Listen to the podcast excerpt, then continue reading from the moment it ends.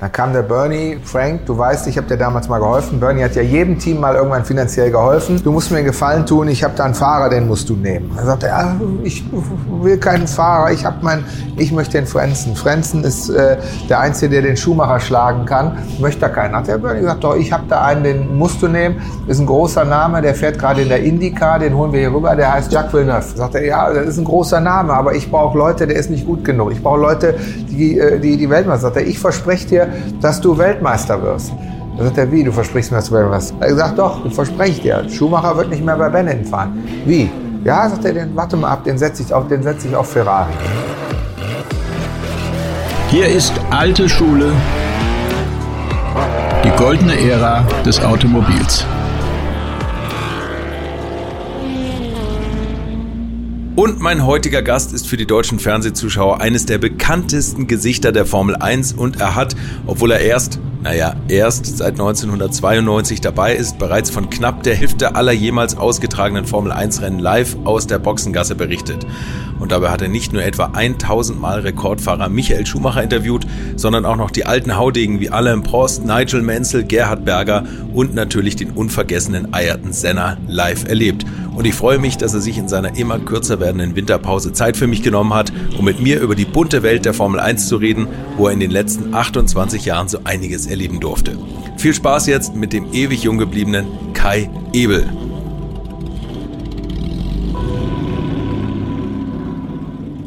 Kai, ich freue mich total, dass du dir Zeit genommen hast, denn äh, wir haben hier das tausendste Rennen gefeiert und im Endeffekt hast du ja fast die Hälfte miterlebt als Reporter. Ja, ich habe jetzt genau absolviert 487 Rennen und habe das erste Mal seit äh, Beginn, also seit ich eingestiegen bin und da, wo ich geplant war, überhaupt ein Rennen planmäßig verpasst. Das war in Japan, weil ich äh, eine Nervenentzündung in der Hüfte hatte. Hört sich so lächerlich an, aber hält mich immer noch in Schach sozusagen.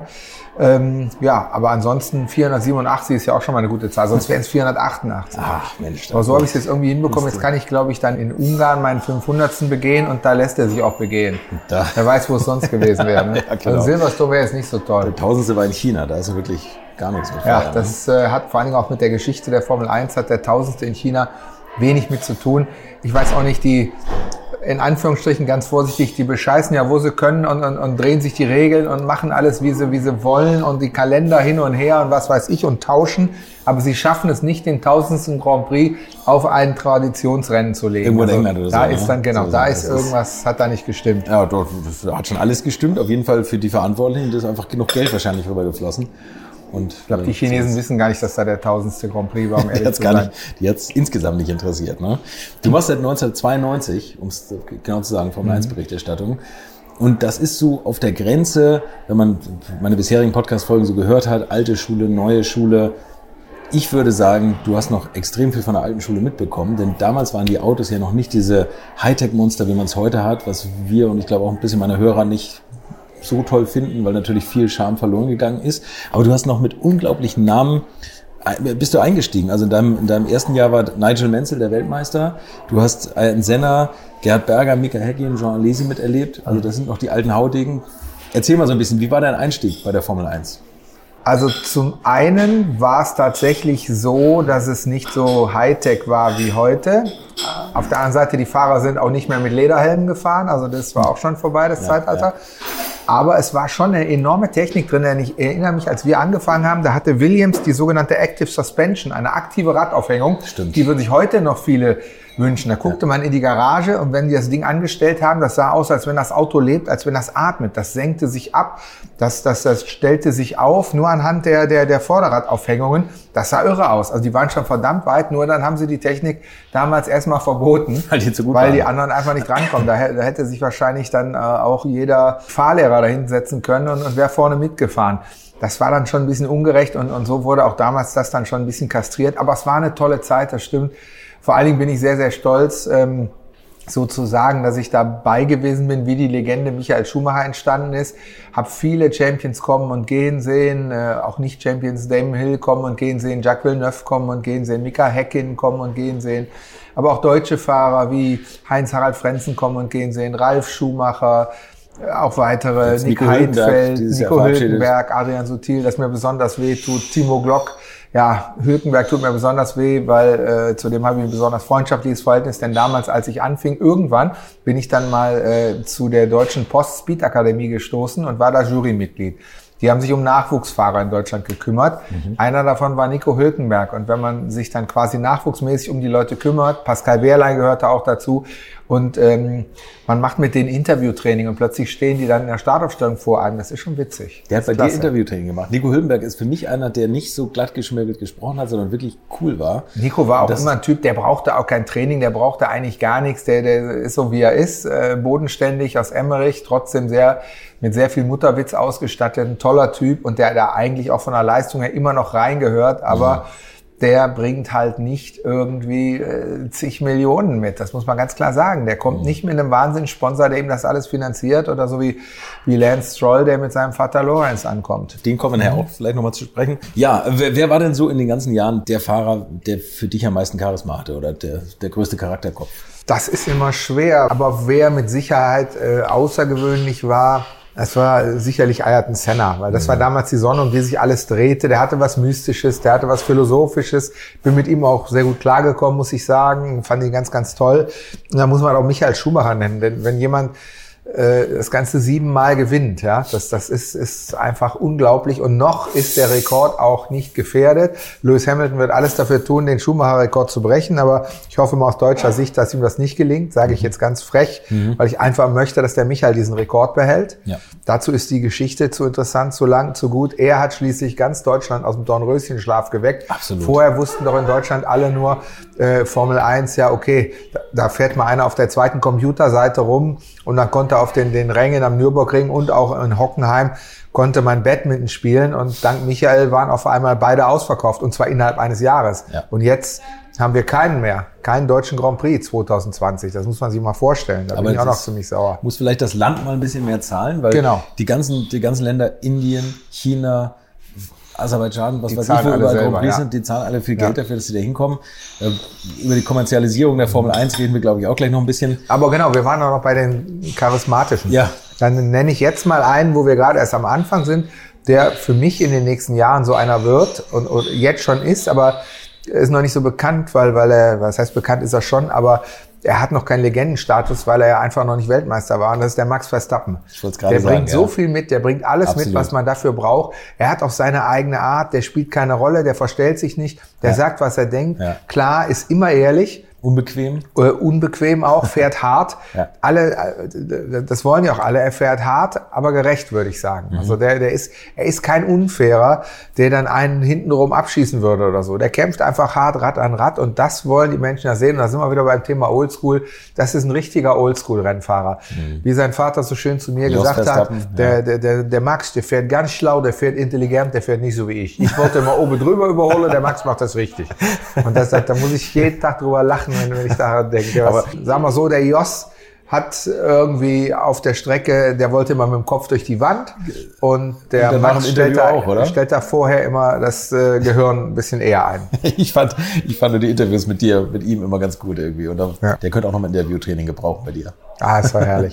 Max Verstappen und aus der früheren Zeit, so aus den ersten Jahren, gab's da, außer jetzt Senna, Leute, wo du, wo du da, durch- oder war Senna schon so die Lichtgestalt, wo du mit dem Mikro standst und erstmal gedacht hast, so, Das war schon Sender. Ich meine, ich könnte jetzt auch sagen Fabrizio Barbazza, dann sagen die meisten aber was, wer. Ja, Und äh, ja. insofern ja die Leute, die reinkommen, zwei Rennen fahren, dann wieder weg sind. Also es Ja. gibt immer so Dinge, da kann man sich halt dran erinnern, aber äh, Senna war schon die Nummer. Aber auch ganz ehrlich, äh, mein Freund Heinz-Harald Frenzen war einer, der eigentlich als Gesamtpaket äh, gar nicht in die Formel-1-Gesellschaft gepasst hat. Nee, genau. Mit Genau, seiner ja. wirklich unangepassten Art, Absolut. dieses etwas Also, träumerisch die einen hat verspielte. abtropfen lassen bei Interviews, Ja, ja, ja, das war der, so der manchmal gar nicht richtig zugehört hat und in der Gegend rumgeträumt hat. Und vom Talent her sicherlich eins der größten Talente äh, war, das jemals in der Formel 1 gefahren ist. Tatsächlich. Ja. Also vom Grundspeed, da waren sich ja alle einig, war er schneller als Michael Schumacher. Das habe ich aus Aber er Sauber- hat es dann arbeitstechnisch, gehört, ja. analytisch ähm, nicht so hinbekommen. Er würde mir jetzt wieder widersprechen und sagt, ich habe auch hart gearbeitet und ich bin der Meinung, er hat nicht A, nicht hart genug gearbeitet, meine ehrliche Meinung. Und zweitens mal war er nicht politisch genug. Man muss auch politisch sein in der Formel 1, sich im Team richtig benehmen, zum richtigen Zeitpunkt, sich um die wesentlichen Leute mal kümmern. Und ich glaube, da war der Heinz Harald ein bisschen naiv verträumt teilweise und der Michael wusste genau, wie das geht. Der kam in ein Team, der kam rein, dann schlugen die alle die Haken zusammen und da wusste man schon, wie es funktioniert. Da kann ich auch endlos Geschichten zu erzählen. Bitte. Kommen wir wahrscheinlich noch zu. Kommen wir noch zu, genau. Ja. Michael Schumacher auf jeden Fall. Der erste Weltmeister Nigel Menzel das war ja für mich noch so einer vom alten Schlag, der auch abends nochmal, vielleicht nicht vorm Rennen mehr getrunken hat, aber das war schon noch ein ganz schöner Haudegen, oder? Das war ein Haudegen, getrunken hat er aber auch schon nicht mehr, ähm, aber er neigte sehr zur Theatralik. Wir erinnern uns an viele, viele Szenen. Aber der war nun wirklich nicht die hellste Kerze auf der Torte. Also die Interviews mit ihm, die waren sowas von verwechselbar, weil er immer sagte, the team did a fantastic job and I have to thank the team. And also der hat eigentlich, der hat ne? die Plattitüden eigentlich dann nochmal veredelt in der Formel 1. Also fand ich jetzt nicht so prickelnd, den zu interviewen, bin ich ganz ehrlich. Ihm auf der Strecke zuzugucken, er fuhr spektakulär, ja. sehr gerne, aber er fuhr auch nicht so schlau wie Senna, muss man auch sagen. Es war einfach so ein Vollgastier, wie man das heutzutage sagt. In die gleiche Kategorie passt auch Jean Alesi. Erzähl da gerade mal eine Geschichte dazu, was ich damit meine. Das sind Menschen, die setzen sich in ein Auto, sind brutal schnell von Anfang an und es bleibt aber auf dem Level, aber entwickeln sich dann geistig dabei eigentlich so auch nicht weiter oder wollen oder können das auch nicht. Es gibt ja auch welche, die haben da riesen Erfolg mit. Kimi Räikkönen ist Weltmeister geworden, Menzel ist Weltmeister geworden, Jean Alesi hätte Weltmeister werden können.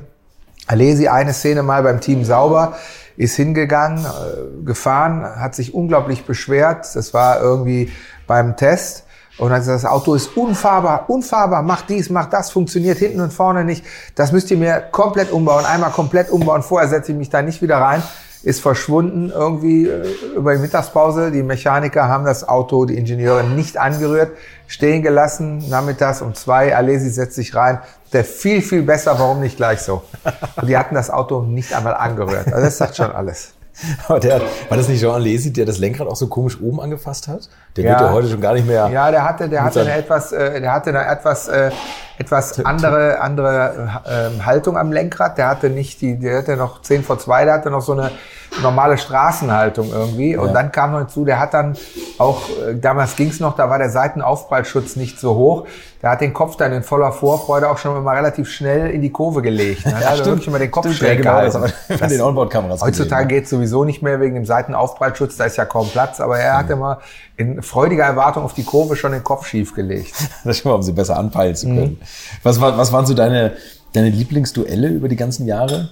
War das so Schumacher Heckin, Schumacher Hill, Schumacher Villeneuve? Wahrscheinlich Also ich bin ja groß geworden, weil äh, äh, Prost Senna war ja das Duell, ja. aber ich bin ja danach erst eingestiegen, muss man ehrlich sagen. Aber auch wenn, Prost wenn ich, ja ich habe beide ne? noch, noch aktiv fahren ja. sehen. Ich habe ja Prost Weltmeister werden sehen mit seiner äh, professionellen, professionalen Art. Ähm, das war 1993, kann ich mich auch noch dran erinnern. Und äh, das war nicht mehr ein faires Duell, weil Prost saß im über, überlegenen Williams und Senna hatte sowieso seinen Krach mit Ron Dennis damals in McLaren, ist dann äh, pro Rennen hat er eine Million bekommen. Wenn er gekommen ist, haben die sich immer vor, haben die telefoniert, fährste, fährste nicht, hat nicht getestet, gar nichts, kam aber für eine Million und ist dann von Wochenende zu Wochenende ist er dann gefahren. Senna. Ja, ja, Senna. Und äh, die konnten sich vertraglich nicht so richtig einigen. Er hat gesagt, immer Millionen pro Rennen, sonst komme ich nicht. Und immer wenn das Geld haben konnte, war er gekommen. Aber es war wohl auch immer da, weil er ist immer gekommen. Und da gab es ja noch das Duell. Und dann, dann war in Brasilien, da hat er es ihm nochmal richtig gezeigt.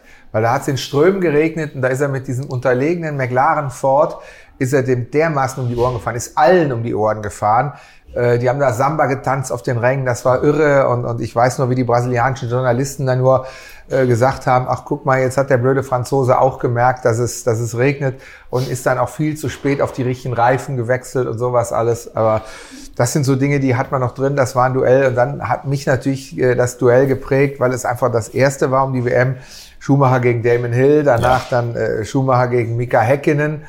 Der Heckin war, glaube ich, aber auch der Erste, der mit dem Michael so ansatzweise ein bisschen mithalten konnte. Weil wenn man ehrlich ist, der Michael ist viele Jahre nicht falsch verstehen, dass wir das jetzt so sehen, aber ohne Opposition gefahren. Wenn man mhm. guckt, es war ja auch eine Zeit lang, auch vor, vor ein paar Jahren noch, da fuhren da mal sechs, sieben Weltmeister im Feld rum. Mhm. Und, und zu Michaels Zeiten war es dann vielleicht gerade mal einer. Senna ja. war gestorben. Ja. Es waren zwar äh, Rennsieger da, aber auch gar nicht mal so viele. Nee, da- also das da- heißt, er, er fuhr in seiner, mit seinem Ausnahmetalent, da kann er ja auch nichts für, so wie Mhm. die Klitschkos teilweise, äh, äh, einfach gegen keine starken Gegner. Und der Damon Hill, ich meine, der hat ja dann das Auto von Senna übernommen. Der fuhr zwei bis zweieinhalb Sekunden pro Runde langsamer als Senna. Und der lieferte sich dann das Duell bis zum Ende mit Michael Schumacher auch nur dank des tollen Autos, des Williams, das ja am Anfang auch noch nicht so stark war, aber das hat sich immer besser logischerweise entwickelt. Damals war Adrian Newey noch bei Williams, der war da stark für mitverantwortlich. Und eben auch, weil man Michael dann wirklich versucht hat, mit jeder Strafe auszubremsen, hat ihn dann für zwei Rennen gesperrt, sodass der Hill dann in Ruhe aufholen konnte. Ohne das hätte der, also der, der Michael wäre ja Kreise um den gefahren. Ja. Ist er ja auch. Es gibt der Damon ja auch heute noch zu. Er sagt ja auch ganz klar, dass der Michael der deutlich bessere Fahrer immer war. Und es war einfach so. Aber Damon Hill war ein harter Arbeiter, war ein guter Fahrer, aber der, wenn alles passt, eben Weltmeister werden konnte. Und einmal hat alles gepasst. Aber der hätte nie und nimmer diesen Erfolg wiederholt oder Mhm. so. Deswegen hat Frank ihn dann noch gehen lassen, hat Jacques Villeneuve und den Heinz Harald geholt. Während der Michael, der, wie wir wissen, hat sieben Titel geholt und das ist schon ein Unterschied. Vielleicht, wenn es mit, mit, mit besseren Gegnern gewesen wäre, vielleicht wäre es auch nicht so oft gegangen, weiß man ja alles nicht. Aber er hat diese Phase auf jeden Fall genutzt und hat gewonnen, gewonnen, gewonnen und alle Rekorde gebrochen. Und er ist mit einem unglaublichen Einstand in die Formel 1 reingekommen, ins Spa, als, als absoluter Neuling. Mhm. Ja. Hatte er einen, ich glaube, Startplatz 7 oder was war das? Platz sieben, genau. Genau. Aber nach 700 Metern war leider auch Ende. War auch Schluss, aber trotzdem, vorher ist er niedergefahren. Aber Spa ist ja mit ihm nahezu verwachsen. Dann ja, das stimmt. Ja, erster Sieg, dann äh, ähm, erste Fahrt überhaupt. Ähm, also da hat er wirklich, das war sein Heim Grand Prix. Das, das Aber hat er ja immer wiederholt. Da hat er Rennen gewonnen, die waren ja unglaublich. Auch sonst, er wurde auch disqualifiziert wegen dem Unterboden. Er hat da mit, ist dann mit dem Dreirad äh, dann hinterher noch ins Ziel gefahren, ist wutentbrannt in Kohltats Box, weil er gedacht hat, der hat ihn mit seinem McLaren extra auffahren lassen, wollte ihm an den Kragen und was da alles los war. Hast du eigentlich äh, damals so ein bisschen dran gezweifelt an diesem Mythos Schumacher, als das, der hatte ja doch mal ein paar Jahre dieses Schummel-Schumi-Image. Ja. Vielleicht auch ausgelöst durch äh, Flavio Briatore bei Benetton, der da, glaube ich, auch nein, jedes Regellückchen Nein, das ist ja, das ist, hat. ist ja auch so. Man wollte ja damals mit aller Gewalt, dass ein deutscher Weltmeister wird in der Formel 1. Das war halt so genauso, wie, wie, wie Bernie Eccleston irgendwann gesagt hat, wir brauchen jetzt mal einen schwarzen Weltmeister. Dann kam der Hamilton. Also irgendwo wird das Ganze dann natürlich auch ein bisschen begünstigt, muss sa- sagen wir es mal so ganz vorsichtig. Und äh, das äh, in Anführungsstrichen Bescheißen in der Formel 1 war ja schon immer so. Jeder hat geguckt, wie weiter gehen Klar. kann. Tom Walkinshaw, der damals schon in GT-Autos in den Überrollbügeln, da ließ der Sprit durchlaufen ja. und alles. Also er hat ja alles gemacht. Und da muss man sich mal überlegen, was da für eine Mannschaft bei Benetton war. Da braucht man gar keine anderen Fragen mehr stellen. Da standen jetzt, im Auto saß ein Michael Schumacher, wo man auch weiß, der macht auch keine Verwandten. Ich sage ja nur, wie ist er das erste Mal Weltmeister geworden, indem er den Hill abgeräumt hat. Ne, da hat er auch gesagt, der hat den Titel so sehr gewollt, sieht, der fährt da mit meinem Titel weg, den schieße ich jetzt ab. Heutzutage hätten sie ihn disqualifiziert, bestraft, drei Rennen gesperrt. Damals wurde er damit Weltmeister. So, und das hat er ganz knallhart ausgenutzt. Völlig sein Recht. Ich sage damit nur, er war eiskalt. Der Hill war ein anderer. Das war, war viel weicher, ne, Ja, vom der war Typ viel her. weicher. Das- Der hätte ja. das, der hätte den Gedanken gar nicht gehabt, ich schieße da jetzt einen ab. Wenn er cleverer gewesen wäre, hätte er einfach gewartet, bis der Michael von selber ausrollt und wäre dann im Schongang grüßend vorbeigefahren. Aber so schlau war er halt nicht. Dann Michael Schumacher im Auto. An der Boxenmauer stand Flavio Briatore, Ross Braun, der, den man Ja. jetzt, ne, also der, der auch mit allen Wassern gewaschen ist. Tom Walkinshaw, der große alte Gauner oder wie, wie wir immer intern gesagt haben, der grundehrliche Betrüger des Rennsports, der war dabei. Dann hatten wir Frank Durney dabei. Wir hatten Pat Simmons war sein Renningenieur. Pat Simmons, also der ja auch damals mit, mit und, und Flavio als Teamchef und, und äh, unglaublich. Und Flavio und, und, und Pat sind ja dann damals in Singapur wegen dieses äh, geplanten Unfalls, was für mich heute immer noch ein genialer Schachzug war, Absolut, äh, äh, ja. gesperrt worden und rausgeflogen, ähm, weil sie Alonso haben ein Rennen gewinnen lassen, in dem sein Teamkollege einen Unfall provoziert hat. Safety Car kam raus. Muss man aber erstmal hinkriegen, muss man dazu sagen. Ja. So, und die standen alle schön in einer Reihe da an der Mauer und im Auto saß der Michael, der auch nicht verlieren konnte. Also, das war ein Traumteam, muss man ehrlich sagen. Es war aber, glaube ich, partymäßig ein Und dann Traumteam, reden oder? wir, reden wir darüber, ja, haben die da vielleicht ein bisschen geschummelt oder so. Ich zitiere einen Teamchef, der heute nicht mehr aktiv ist, den Namen möchte ich aber trotzdem jetzt nicht erwähnen, Der hat äh, irgendwann mal hatten wir einen, einen schönen Abend, waren eingeladen und, und es gab einen Wein und dann hat er den Wein, Wein probiert. Dann guckten die den mit voller Erwartung an. Dann sagt er, ja, das schmeckt wie ein 94er Benetton, alles Beschiss. Fand ich auch ein witziges Zitat. Also da war schon im Benetton 94, da war schon einiges drin. Also die haben, äh, die haben äh, den Michael eben nicht nur zu Unrecht da gesperrt und, und gemacht, wobei das Autoboard eher nicht, aber da war so ziemlich, ziemlich viel drin. Senna hat, als er ausgefallen war in Brasilien bei seinem Heim Grand Prix, den er unbedingt gewinnen wollte, gegen Michael Schumacher, mhm. stand er eine ganze Zeit lang frustriert am Rand und hat den Michael immer vorbeifahren, sehen und hören. Und in, daraufhin ist er sofort losgegangen und hat gesagt, da ging das ja los. Die haben eine Traktionskontrolle drin. Ich höre das, das. Das geht gar nicht anders. Ich höre und sehe, wie der fährt. Da ist eine Traktionskontrolle drin. Und die war verboten. Genau so naja, und dann kam ja das ganze Gerücht auf. Das, das fand ich auch so klasse. Das hat sich ja dann gezogen. Ich glaube, bis Spar ging das dann sogar, als es dann kam mit dem Unterboden hin. Ja, auf jeden Fall, dann, dann wurden sie auch gesperrt. Und dann irgendwann wurde die Traktionskontrolle, haben sie die auch, glaube ich, ganz dezent wieder ausgebaut. Ich weiß nur, dass ich auch einmal das unangenehme, äh, die unangenehme Situation hatte, musste mit dem Michael ein Interview machen. Und dann musste ich ihn natürlich das auch fragen. Das tut ja auch weh, wenn man seinen, seinen eigenen Helden da schlachten muss. Dann habe ich dann so gefragt, ja Michael, jetzt, äh, man hat es überall gelesen und so. Hatten Sie eine Traktionskontrolle drin? Daraufhin guckt er mich an und sagt, das ist doch verboten. Fand ich eine super Antwort. Konnte ich gut mit leben. Das Absolut, fand ich klasse. Ja.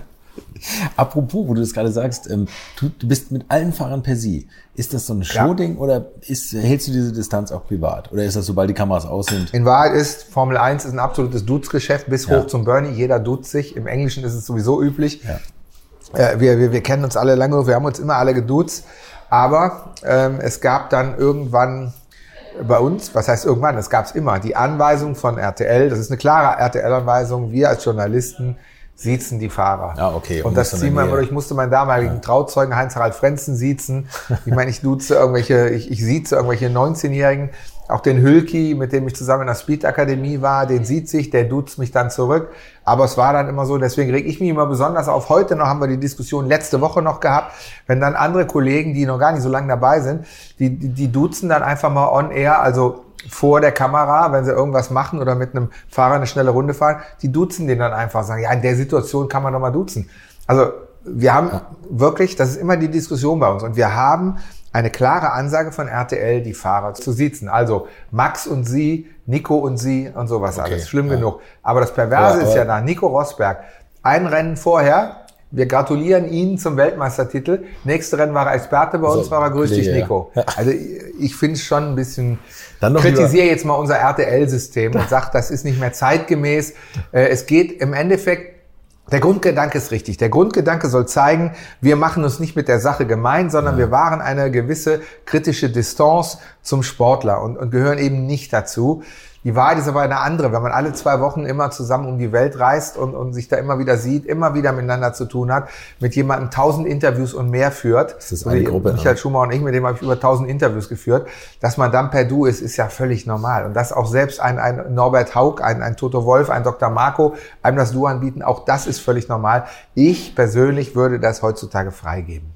Wahrscheinlich schon. Ne? Aber, Aber, nur, wenn es sinnvoll ist. Ich habe auch ein Problem damit, wenn dann ein, ein Jungredakteur gerade von einer Journalistenschule kommt, weiß theoretisch alles, kommt mhm. zum ersten Mal in die Strecke und dann steht da Dr. Marco und er sagt dann, Helmut, können wir mal eben. Das gehört sie auch nicht. Wenn ich jemanden nicht kenne, da ist auch noch ein Altersunterschied, da erwarte ich so viel Respekt, da fange ich mal so vorsichtig an und erst dann, wenn ich den Mann richtig kenne. Aber ich finde es aus RTL-Sicht gut, weil das war ja Anfang der 90er noch ein unheimlich seriöser Sender, dass mhm. man da eine gewisse kritische Distanz wahrt. Mhm. Für das andere war ja dann Tutti Frutti zuständig. Ja, ich wäre froh, wenn wir es noch hätten, Tutti Frutti. genau. Du, genau, Schumi, bleiben wir noch ein bisschen dabei. Also wenn du sagst 1000 Interviews, wie nah bist du ihm gerückt und wie war es in der Zeit, als er zu Ferrari gewechselt ist? Also er war ja wahrscheinlich mal besser drauf, wo er bei Benetton einen WM-Titel nach dem anderen abgeräumt hat und dann kam Ferrari. Und das finde ich zeigt auch so ein bisschen die Genialität. Der hat er ja unheimlich aufgeräumt mhm. in dem Rennstall. Ne? Also als erstes hat er gesagt, Leute, ihr, ihr fummelt danach eurer Mittagspause an meinen Reifen rum. Ich will nicht, dass ihr da Rotwein trinkt und, und diese ganzen Sachen. Und hat die Fitness da so reingebracht und das ganze Team umgekrempelt. Wie habt ihr das empfunden oder wie hast du das empfunden, die ersten Jahre von Ferrari? Also es, es, es war ja, war ja der, der, der Punkt, man muss ja sehen, wie ist das Ganze entstanden, warum ist das so, wie läuft das alles. Ach, da habe ich vorhin in der Reihe von Bennett natürlich auch noch einen vergessen, ne? Willi Weber, den Manager. Ja, oh. Der gehört ja natürlich auch zu der, zu der glänzenden der, Reihe. Der den Puff aufgeschlossen hat nach den Rennen, ne? Da möchte ich nichts zu sagen. ähm, Auf jeden Fall, ja, Michael war der ersehnte schnelle Deutsche. Der brachte auch alle möglichen deutschen Sponsoren in, in, in die Formel 1. Plötzlich war sogar die Deutsche Post da. Es, es, es kam also alles, was Rang und Namen hat, aus allen Bereichen des Lebens kamen Deutsche in die Formel 1. Man konnte in jedes Motorhome und konnte mit irgendjemandem Deutsch sprechen. Das war neu. Das hatte Schumacher bewirkt. Ohne Schumacher würde es heutzutage einen Vettel nicht geben, weil der fing an, Kart zu fahren wegen Michael Schumacher etc. etc.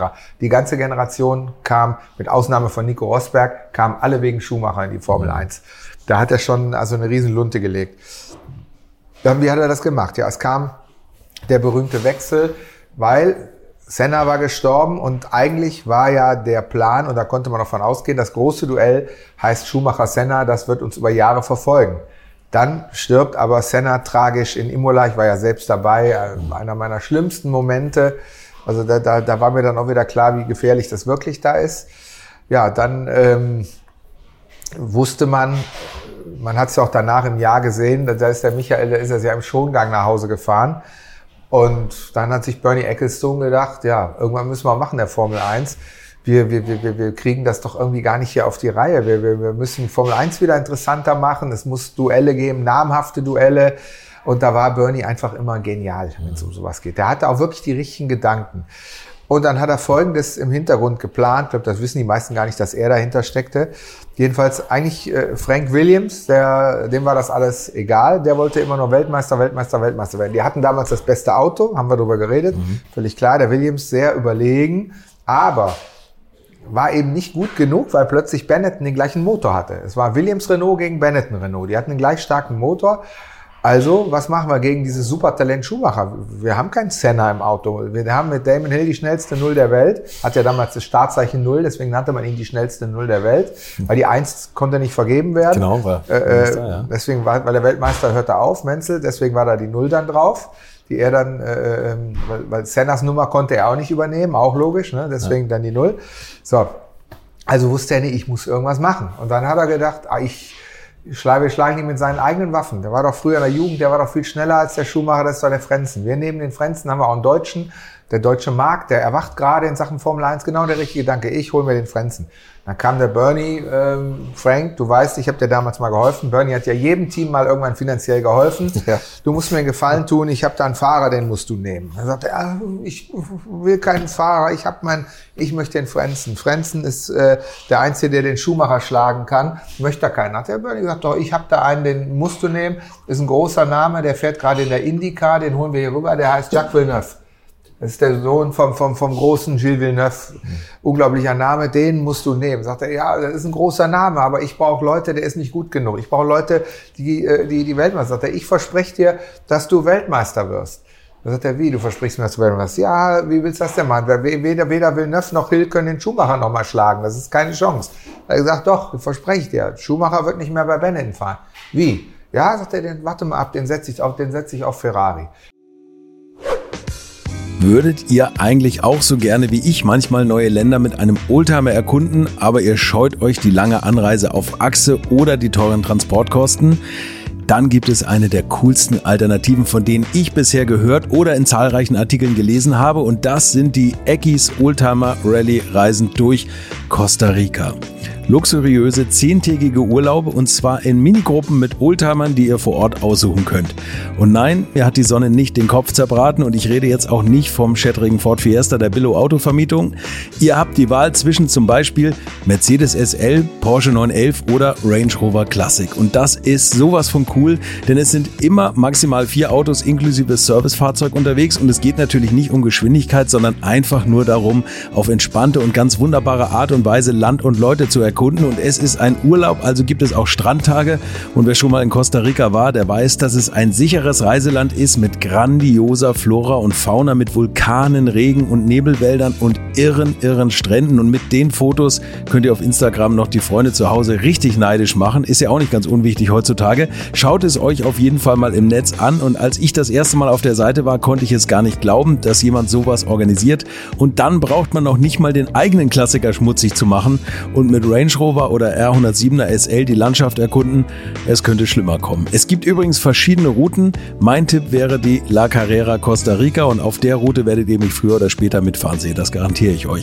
So, jetzt hört ihr hier noch die Webseite und da gibt's eine ganz einfache, nämlich rally-rally.com. Und ganz wichtig, Rally wird hier R-A-L-L-Y geschrieben rally-rally.com. Am besten gleich draufklicken, Seite abspeichern und möglichst schnell buchen, denn es sind kleine Gruppen und Inga und Ingo, die das organisieren, sind wirklich mega nett und Ingo ist auf mich gekommen, weil seine Mitfahrenden immer alte Schule hören. Also Geschmack haben die, die da mitfahren auch und ihr sollt jetzt auch weiter alte Schule hören. Bis bald in Costa Rica. Und so hat Bernie das eingeführt. Dann hat er gesagt, pass mal auf, du hast jetzt zweimal Weltmeister, Junge, du musst in, oder Manager auch hin und her, du musst in ein Traditionsteam. Guck mal, Ferrari, du musst das Team auf Vordermann bringen. Die, die haben so einen großen Namen, die waren so lange, waren die nicht mehr Weltmeister. Du bist der Einzige, der das schaffen kann. Du musst in dieses Team.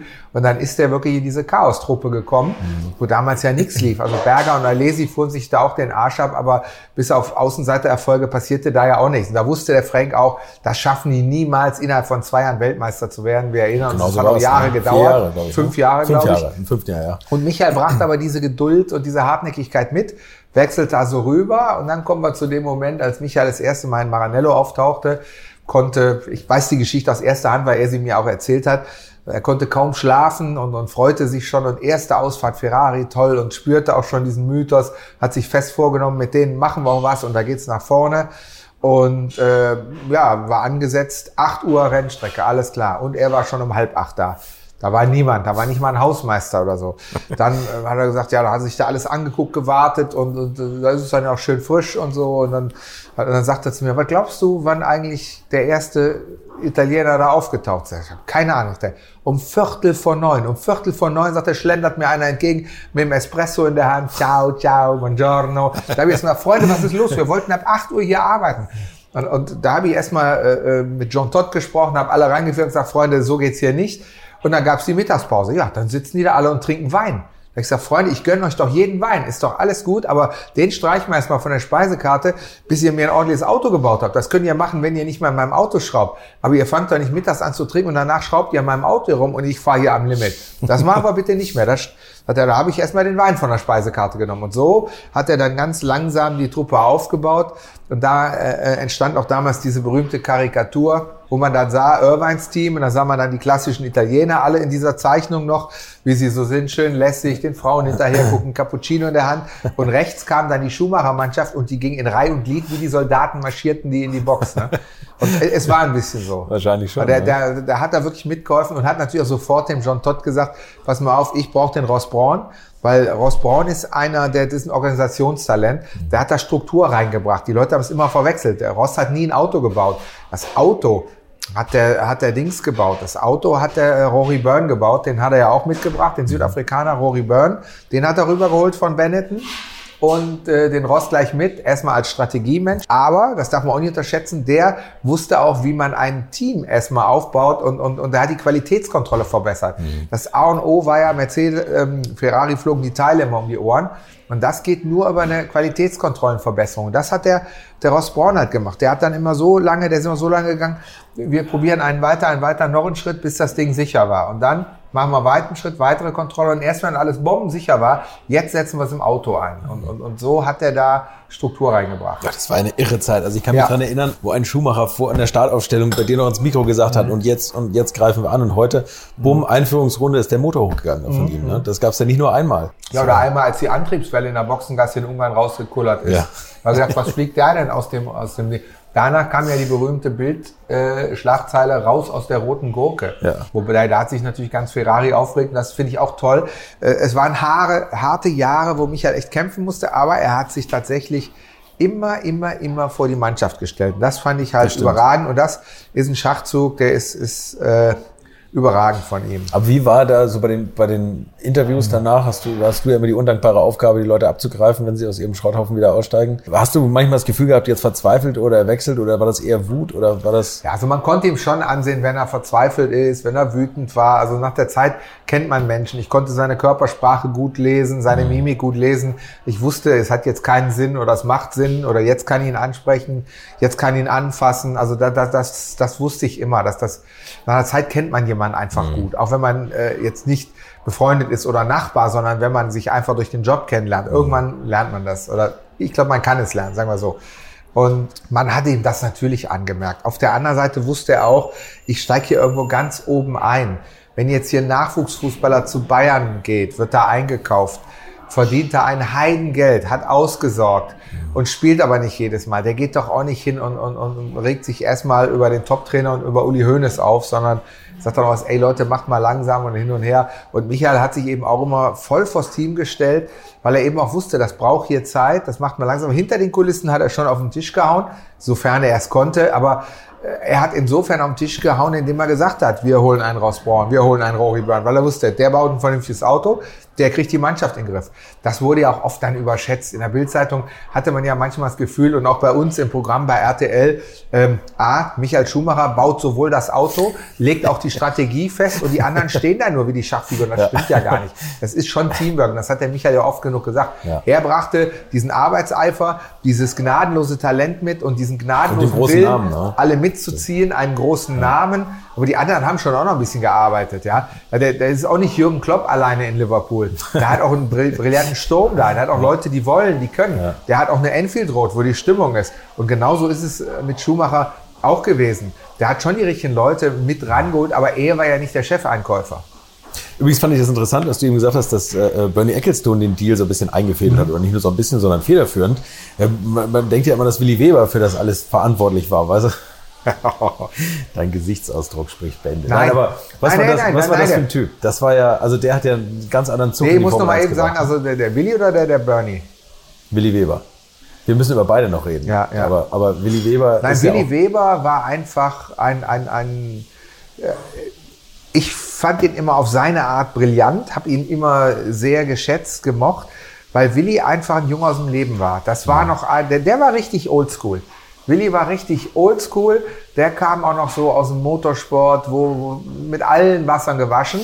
Und deswegen war er auch der richtige Mann. Ja. Der, am, am, richtigen Zeitpunkt. Der hat rechtzeitig, der hat einfach, das war ein Instinktmanager. Mhm. Das war noch nicht so ein Laptop-Manager, wie es hier heute vielfach mhm. gibt mit der schmalen Krawatte. Willi hat auch selber gerne gezeigt und hat auch dann immer schon überlegt, zu welchem Rennen passt welche Uhr oder so. Also der, der hat es halt schon klasse gemacht. Ähm, Willi hat rechtzeitig und als einziger vernünftig auf die Aktie Schumacher gesetzt, als die anderen noch gar nicht wussten, dass die auf dem Markt ist. Und das, deswegen ist der Michael natürlich auch zu Recht sehr, sehr lange bei ihm geblieben, bis da mal was verrutscht ist. Dann haben sie sich getrennt. Aber bis dahin war der Willi Weber auch der richtige Mann. Der hat auch diesen Aufstieg mitgemacht. Am Anfang hat man manchmal auch gedacht, ja, mein Gott, da war immer der Vergleich Schumacher-Senna. Aber es brauchte auch seine Zeit. Da kam er dann an, der, der Senna hat schon für Mastercard Werbung gemacht, für die großen Banken und Versicherungen. Und da war der Michael im Fernsehen mit heute schon mit Goethe telefoniert, mit Spielzeugautos. Ne?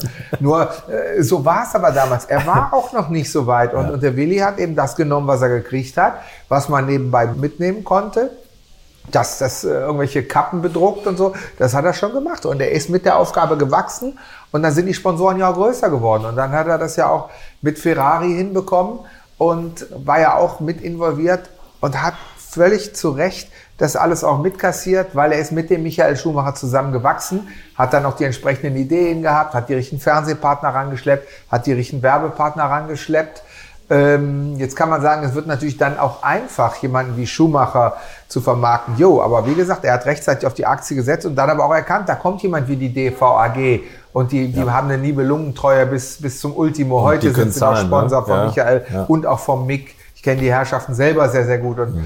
äh, weiß, also das war ein ganz, ganz toller Deal. Aber sein größter Deal, der war gar nicht mit Michael Schumacher, der war mit Ralf Schumacher der größte Deal war, als das ein Eddie Jordan den, den, ja. den Ralf Schumacher rauswerfen wollte, dass Willy Weber den bei Toyota für damals unfassbare, ich glaube 12 oder 13 Millionen untergebracht hat, ja. Und, und, und der Ralf Schumacher war kein potenzieller Weltmeister. Mhm. Und den, er hat ihn denen als Weltmeister verkauft. Das war aus meiner Sicht, meine persönliche Sicht, war das Willi Webers größter Schachzug. Aber ich meine, auf der anderen Seite hat er natürlich auch für Michael Schumacher irgendwann Summen rausgeholt. Natürlich. Ich weiß nicht, was da im offiziellen, was da kolportiert wurde, aber was war das bei Ferrari? Über 70 Millionen im Jahr, ne? Ich weiß Mit nicht. Also da, da muss ich sagen, Ahnung, da hat der Willi natürlich auch gerne mal nach oben hin aufgerundet, weil es klingt einfach besser und weil alle auch wissen, da verdient der Manager auch mehr. 20 Prozent. Leider aus Finanzamt, ja. ja. Äh, Nee, gut, das ist eine andere Geschichte. Das, das weiß ich nicht, weil das wäre unseriös, da was zu sagen. Wenn ich die Verträge nicht gesehen habe, kann ich nicht sagen, der hat das und ja, das klar. verdient. Es sind immer so Schätzwerte, was kolportiert wird oder was einem Teammitglieder sagen. Das Gleiche gilt natürlich auch für die Summe, für die Reif zu Toyota gegangen ist. Das ist eine Summe, die kolportiert man. Deswegen sage ich 12 oder 13 Millionen. Mhm. Aber wissen äh, tue ich es natürlich nicht, weil ich habe die Verträge nicht gesehen. Hast du eigentlich mal mitbekommen, dass du als Reporter so ein bisschen Dreh- und Angelpunkt für Politik der Teamchefs und Fahrer äh, dafür hergenommen wurdest? Also Nein, nur, in, nur insofern, dass man ja weiß, dass man ja weiß, dass Reporter auch ein gewisses Bild wiedergeben können. Mhm. Da merkt man natürlich schon, äh, ähm, ja, die Menschen, die wollen Sponsoren ins Bild setzen oder äh, wollen ihre Meinung äh, kundtun. Also sie behandeln einen dann schon, wenn sie merken, äh, der Sender hat eine gewisse Wucht oder dass das äh, Presseorgan oder sei es dann die Bildzeitung hat natürlich äh, eine andere Wucht in der Formel 1, als wenn es ein Interview mit dem Blinker gibt. Ne? Mhm. Da gibt es ja auch Zeitschriften, die haben dann drei Jahre angefragt, bevor die in Hockenheimer Schumacher zu Gesicht bekommen haben.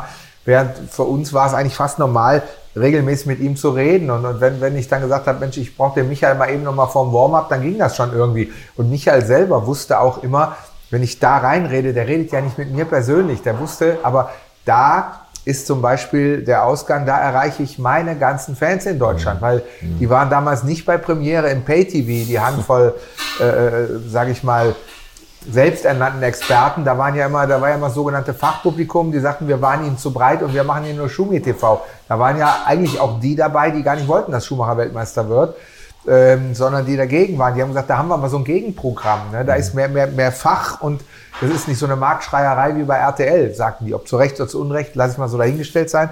Aber ähm, wir, bei uns wusste der Michael auch, wenn ich meine Millionen Fans in Deutschland erreichen will, muss ich bei RTL sprechen. RTL, ja. Deswegen, klar. ich weiß, es gab ja auch den Moment, da, da war dann klar, Corinna ist schwanger und das erste Kind ist im Anlauf. Und dann, dann stand ich mit ihm in der Startaufstellung in Monza und habe mit ihm ein klassisches Interview gemacht. Mensch, Heim Grand Prix und, und wie, wie, viel Hoffnung kann man den Fans machen? Alles, was dazugehört. Danke, Michael Schumacher. Ich drehe mich rum, will abgeben. Dann klopft er mir auf die Schulter. Entschuldigung, aber ich habe noch was. Ich sage, ja, Michael, was denn? Ja, ich habe ja immer gesagt, wenn es soweit ist, sage ich es mal. Und äh, Corinna und ich, wir erwarten Nachwuchs. Und das fand ich überragend, weil das war weltexklusiv, sagte er das erinnern, ja. mir ja. kurz vorm Rennen. Da war ich auch echt so ein Stück weit stolz, weil mhm. es ist ja seine Entscheidung. Den habe ich im Hinter Nachhinein auch erst gehört, weil der Pressesprecher hat es mir dann gesteckt und sagte, du weißt schon, dass das alles mit Michael so abgesprochen war, weil wir hatten erst noch überlegt, machen es anders, machen es mit der Bild oder machen es am Anfang bei euch in der Sendung, wenn ihr die Sendung zur Begrüßung macht und sagte, der Michael hat mir gesagt, pass auf, ich möchte es genau an der Stelle in der Startaufstellung, wenn der Kai zu mir kommt, dann möchte ich die Nachricht loswerden. Das ist der richtige Moment. Kurz vorm Start beim Kai. Da ja. möchte ich es machen. Zack, so war das. Und da war ich natürlich dann irgendwo auch ein bisschen stolz ja. draus, weil er hätte es ja auch, weiß ich nicht, hätte es auch bei Niki Lauda bei uns beim Experten sagen können oder sonst wie. Ja, nee, er wollte es ja. bei mir sagen. und da bin ich eigentlich heute auch noch richtig stolz drauf, bin ich ehrlich. Ist für dich mal ein Formel-1-Fahrer langsamer geworden, was man immer sagt, wenn sie Nachwuchs hatten? Das kann ich nicht beurteilen. Kann ich nicht seriös beurteilen. Weil man weiß man nie, wie die Technik weitergeht. Zeiten werden schlecht, aber da weiß man auch nicht. Das Team kann eine große Rolle spielen. Äh, die Technik. Oder, oder hast du es mal erlebt, dass das Fahrer ja, ein bisschen Nein, die Psyche spielt ja schon eine Rolle. Ich sag schon, nur Heinz oder nach, nach, Unfällen, dass wenn da, wenn da was, wenn da was passierte, dann natürlich war, war der dann verunsichert im Williams-Team. Der Heinz Harald Frenzen, sage ich heute noch, der wäre aus meiner Sicht 97 Weltmeister geworden, wenn es mal richtig läuft. Mhm. Aber es lief halt damals so, dieses berühmte 97, ne, ähm, dass Jacques Villeneuve, der hat den psychisch im Team fertig gemacht. Über die Details möchte ich nicht reden, aber er hat ihn psychisch fertig gemacht, weil Heinz Harald war vom Grundspeed schneller als Villeneuve. Er war im Regen, konnte der Villeneuve gar nichts. Da war der eine Nuss, der kritisiert heute das war jeden. Frenzens der konnte selber, ich war Frenzens ne? Domäne. Frenzen ja. war der beste Regenfahrer, ja. als Senna gestorben war. So, und, und, und sitzt im besten Auto und wird trotzdem nur Vize-Weltmeister. Ich war damals enttäuscht. Sein Manager war so enttäuscht, dass er danach aus der Formel 1 verschwunden ist, der Manager von Heinz Ralf Frenzen. Mhm. Und ähm, Heinz meint eben, das Team hat ihm übel mitgespielt. Ich bin mir da eben nicht ganz so sicher. Ich bin der Meinung, der Jack hat ihn da psychisch vor die Wand laufen lassen, hat das Spielchen im Team gemacht und das Ganze sehr erfolgreich. Kann und ist ja auch Weltmeister geworden, weil der Jack, über den kann man sagen, was man will. Er war nicht so ein guter Fahrer, aber er war ein super Politiker und der hatte eiskalte Nerven. Kann man ja sehen, wenn man das Finale sieht, äh, Villeneuve gegen Schumacher. Da wollte Michael ja dasselbe machen wie mit Damon Hill. Mit hat aber nicht Hill, geklappt. Ja. Und der Villeneuve hat sich nichts geschissen. Der ist an ihm eisern vorbei, hat sein Ding zu Ende gefahren, ja. Hat sich auch äh, am Vormittag im Warm-up von, von äh, Irvine bepöbeln lassen, hat ihn gar nicht gestört. Die haben ja versucht, mit ihm Psychospielchen zu machen. Mhm. Den hat, der war so eiskalt, den hat das gar nicht interessiert. Der war schon, was das angeht, ziemlich lässig. Ich habe ihn da mal drauf angesprochen äh, dieses Jahr erst und habe zu ihm nochmal gesagt, ich sag, du, pass mal auf, damals, als du Weltmeister warst, ganz ehrlich, bin immer noch der Meinung, dass der Heinz viel schneller war. So guckt er mich erstmal wütend an. Ich sage, nee, hör mir, hör mir zu, hör mir zu. Du warst nie so schnell vom Speed her, vom Talent her wie, wie, wie, wie äh, Heinz-Ralf Frenzen und erzähl mir nicht, du wärst im Regen besser gewesen als der. Dann habe ich ihm so auf den Kopf zugesagt. Guckt er mich so an und sagt so, eigentlich hast du recht. Sag, ja, aber du hast ihn psychisch fertig mal was politisch besser. Ja klar, sagt er. Ich habe ihm, wenn, wenn ich konnte, habe ich ihm immer auf dem und dem Gebiet habe ich ihm eine Falle gestellt und, und habe ihn, äh, hab ihn reinlaufen lassen und, und er war abgelenkt, er war nicht voll bei der Sache, war nicht konzentriert, weil, weil ich dafür gesorgt habe.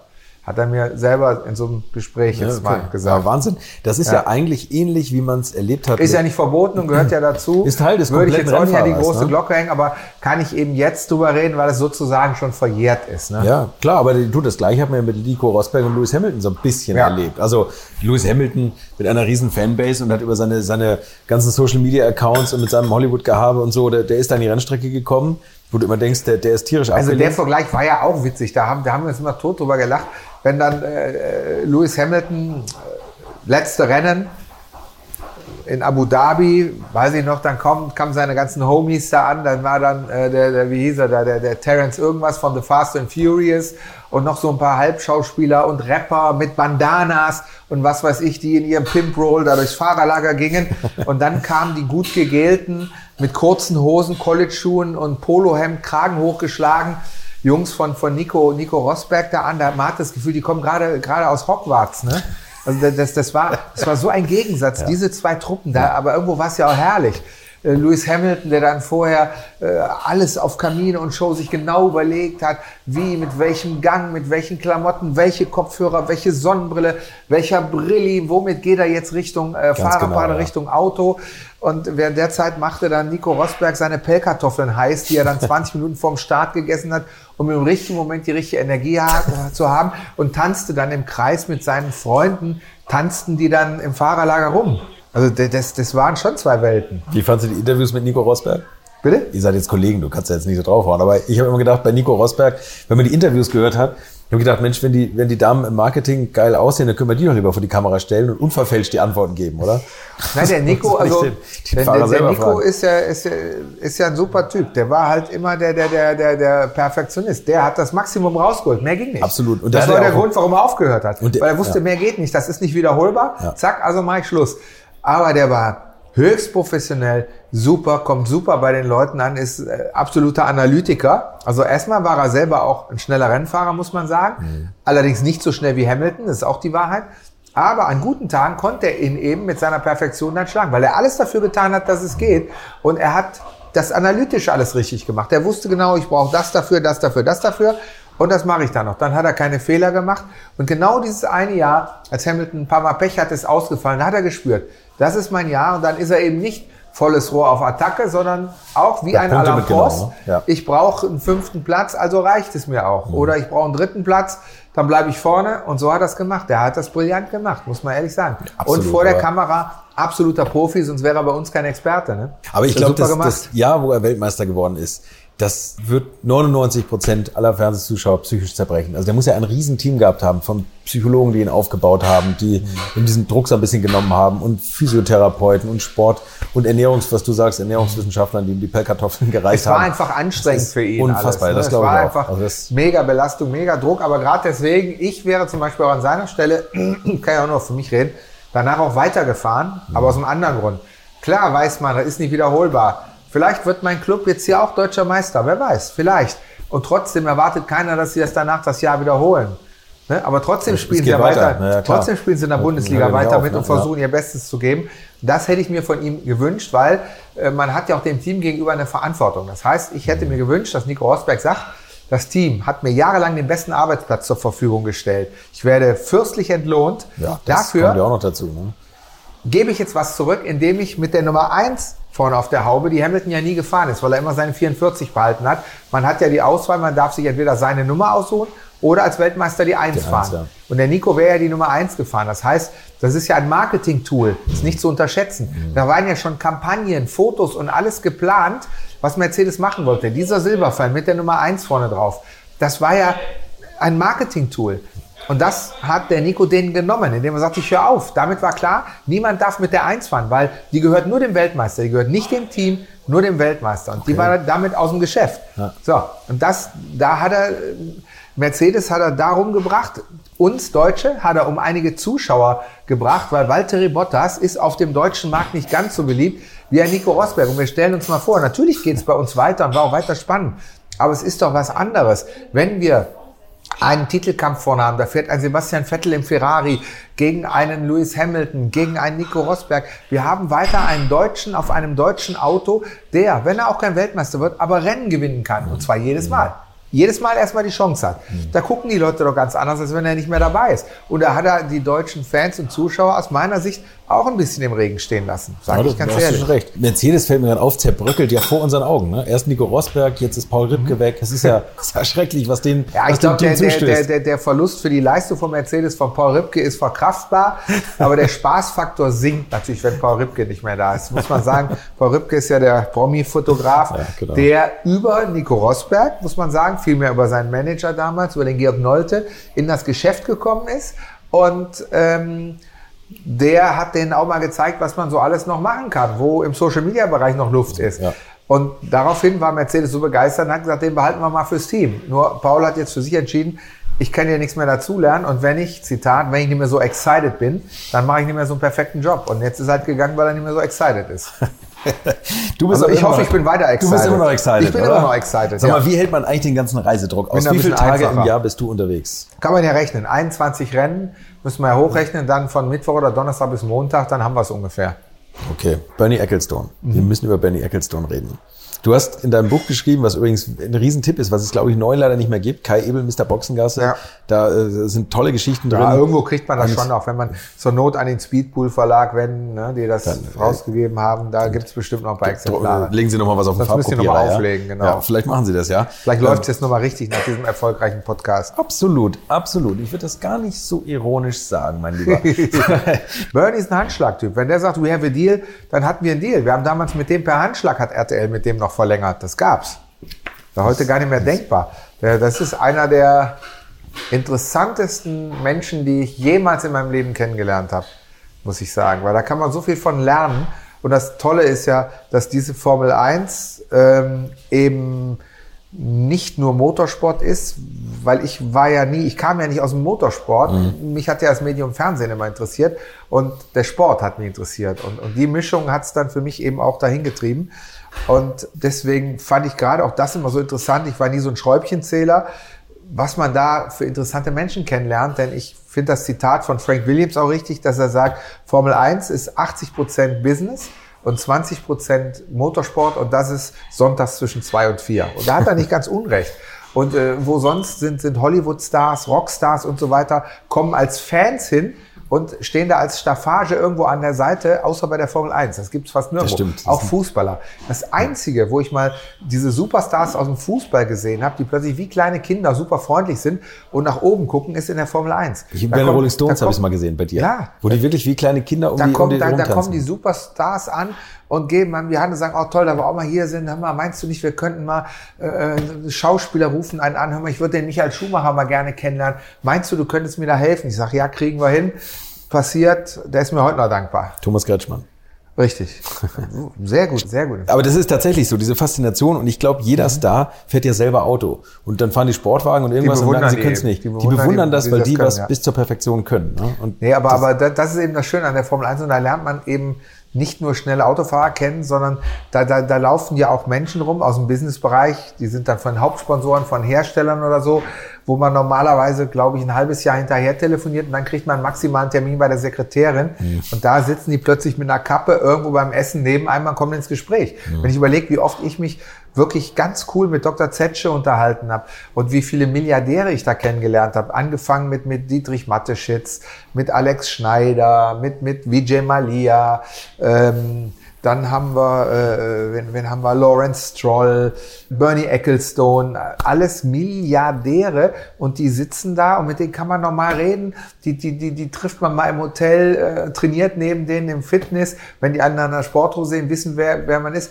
da kommt man natürlich auch ganz anders klar. Mhm. Alex Schneider, der damals das äh, äh, Jordan-Team gekauft hat, danach wurde es Midland genannt, ein, ein äh, Exil-Milliardär aus Russland, der in der Stahlbranche ist, einer der besten Freunde von Donald Trump kennengelernt über Bernie. Bernie hat uns bekannt gemacht und war super. Der hat uns dann zum Launch, hat er mich zum Beispiel nach Moskau eingeladen. Dann waren wir drei Tage in Moskau, bin mit dem abends in Putins Stammlokal, sind wir essen gegangen. Da, da fährt man in den Lokal erstmal mit, mit drei Hammern hintereinander und da steht die Security noch mit der Kalaschnikow. Das ist sozusagen, die vergisst man nie. Das, krass, ne? Ja, das ist schon. Wenn die, wenn die Kameras aus sind, hochinteressant. Da, ne? Und ja. dann, dann die ganzen Edelfans, die da rumlaufen, wo, wo man sagt, die, die stehen da wie die kleinen Kinder und das sind selber, das sind richtige Player. Ne?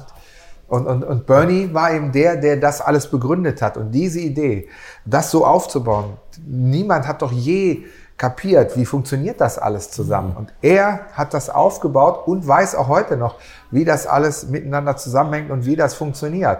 Ihm habe ich zum Beispiel auch zu verdanken, dass ich, äh, als es die noch gab, es gab ja eine Zeit lang diese sogenannten Podium-Interviews. Das heißt, ja. die ersten drei, die jetzt immer unten im Park Fermé interviewt werden, mhm. die wurden ja mal oben am Podium vor Publikum interviewt, mhm. so dass alle sehen konnten ganz oben. Das war ja eine ganz edle Sache. Da haben sich ja alle mal drum geprügelt, dass sie es mal machen durften. Und das war eigentlich vorbehalten Ex-Fahrern mhm. und äh, Hollywood-Stars.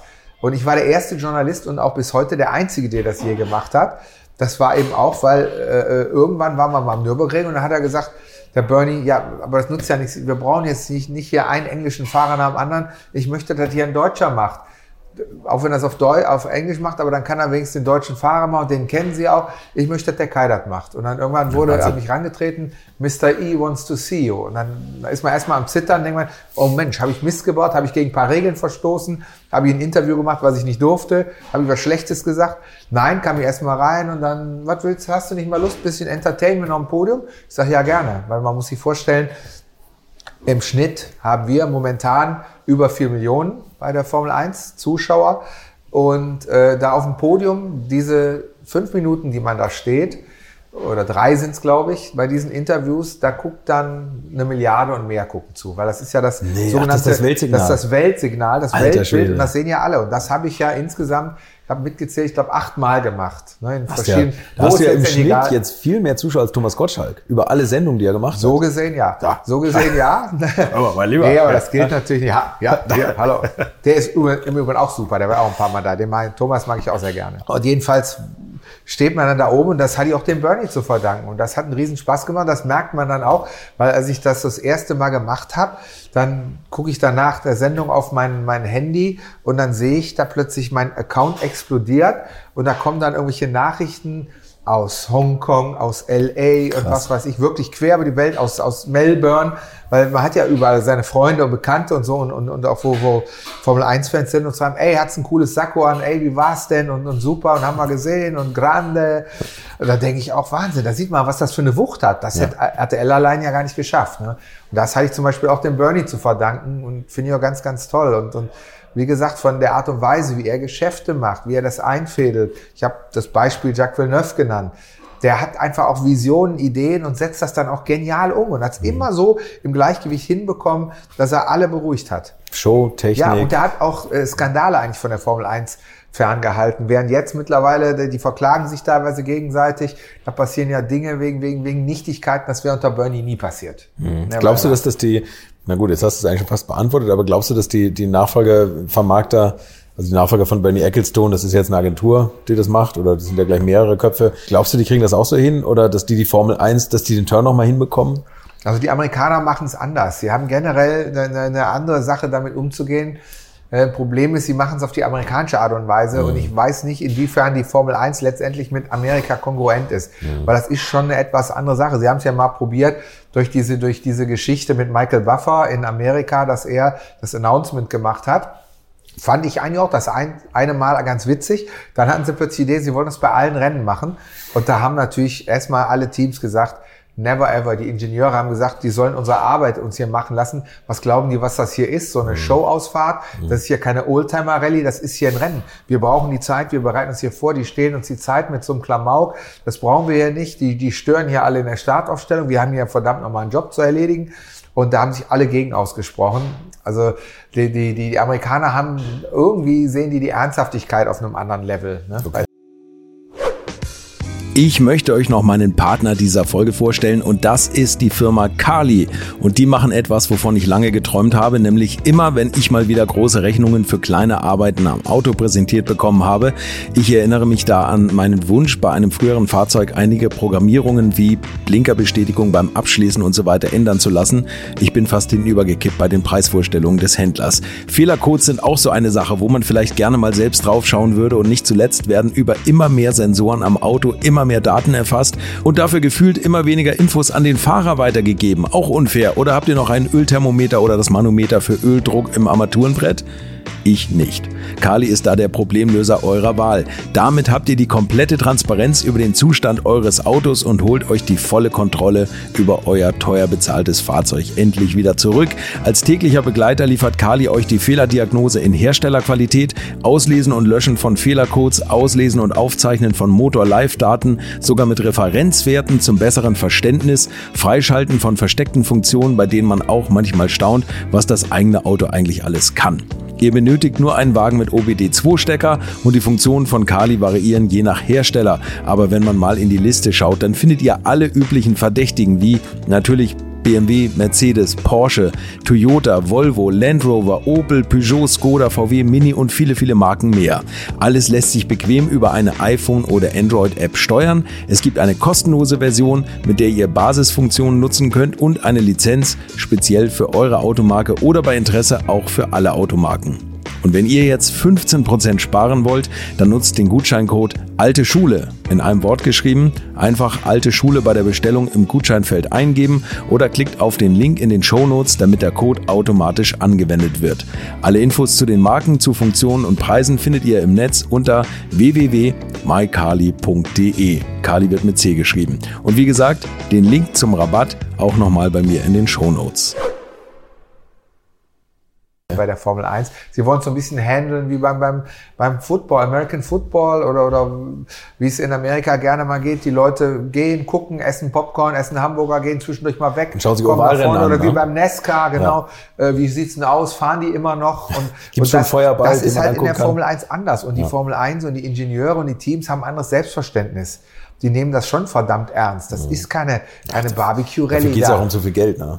Ja, es geht um Das zu viel Kohle, Problem, genau. ja. Ja, ich denke und hoffe, dass die äh, Amerikaner das so auch als das begreifen, was es ist und das entsprechend dann auch weiter fordern. Sie haben natürlich auch viele, viele tolle Ideen. Social Media haben sie weiter ausgebaut. Gut, aber es gibt auch viel Altes, was man erhalten sollte in der Formel 1. Aber ist nicht mein Job. Zum Glück. Glaubst du, dass man das Reglement wieder so ein bisschen zurückdrehen muss? Also ich habe gerade mit Striezel Stuck gesprochen und der hat gesagt, im Endeffekt ist es doch so, die Formel 1 ist nicht mehr die Entwicklungsbasis für Straßenautos. Auf der Straße wollen wir selbstfahrende Autos hin entwickeln, das ist bei Ja. der Formel 1 weit weg. Da braucht man eigentlich diesen Hybridquatsch und dieses mit dem Spoiler runterdrehen. Die sollen einfach Ja, aber Autos ja bauen. und nein. Genau diese Sachen sind ja auch äh, dieses äh, äh, Energierückgewinnung, also damals KERS, jetzt ERS, jetzt Teil dieses fünfteiligen Motorgeschäfts äh, mit Turbo und allem. Das ist natürlich schon auf die Straße gekommen. Also insofern ist es schon noch äh, Ja, aber auf die jetzt- Straße. aber jetzt aber insgesamt langsam bin vorbei, ich auch ne? der Meinung, äh, sollte, also ich möchte nicht wissen, welcher Ingenieur tüftelt die beste Neuerung aus. Ich möchte eigentlich wissen, wer ist der beste Fahrer, wer kann diese Autos am schnellsten bewegen. Aber deswegen muss man nicht gleich alles rausbauen und wieder Stahlbremsen und sonst wie. Es muss ja schon up to date sein. Es Klar, muss ja soll, vergleichbar sein. aber es muss halt das Schnellste Aber- sein, was es gibt. aber ich finde schon, Äh, Mir wäre auch lieber, äh, die wären alle wettbewerbsfähiger und nicht zwei, drei Autos fahren vorne weg und die anderen können, die, können noch so große Talente haben und sie kommen da einfach nicht, nicht mit hin. Der George Russell ist zum Beispiel ein Riesentalent, verhungert aber hinten im Williams. Ne? Da, da, die Klasse von denen kommt gar nicht raus. Na, das wissen nur Insider, weil die wissen, welche Zeiten mit so einem Auto möglich sind und der fährt die. Und ähm, ja, das ist so ein Punkt, da sage ich, da ist mir auch lieber mehr Wettkampf, weil es ist ein Sport. Ich, ich will ja sehen, wer ist da der Beste.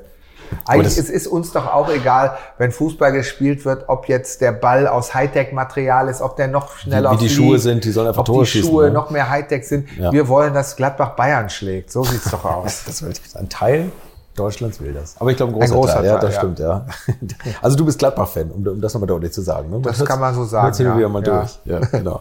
ähm, was ich mich immer frage, also ich kann es verstehen, dass die Spitzenfahrer, wo es um extrem viel Geld geht, die Markenbotschafter von Mercedes Mhm. oder sowas, dass die eine sehr glatt gebügelte Marketingsprache sprechen müssen. Mhm. Was ich nicht verstehe, ist, warum die Hinterbänkler, die eh wissen, dass sie hinten herfahren würden, dass die nicht mit coolen Aktionen versuchen, irgendwie nach vorne zu kommen. Ein Beispiel, Jordan damals. Der hat ja eigentlich, der, der Eddie Jordan, die Boxenluder erfunden, wenn man so will, oder? Da also beschreibst du auch sehr... Ja, Moment, der hatte, das Nicht hat er damals natürlich nicht, geklappt, aber aber die er hatte hat's so genannt, ne? Er hatte halt Hostessen dabei, aber da sind wir doch beim Thema, es geht doch heute schon nicht mehr. Da haben die Amerikaner doch aus meiner Sicht auch einen großen Fehler gemacht. Die haben die Grid-Girls abgeschafft.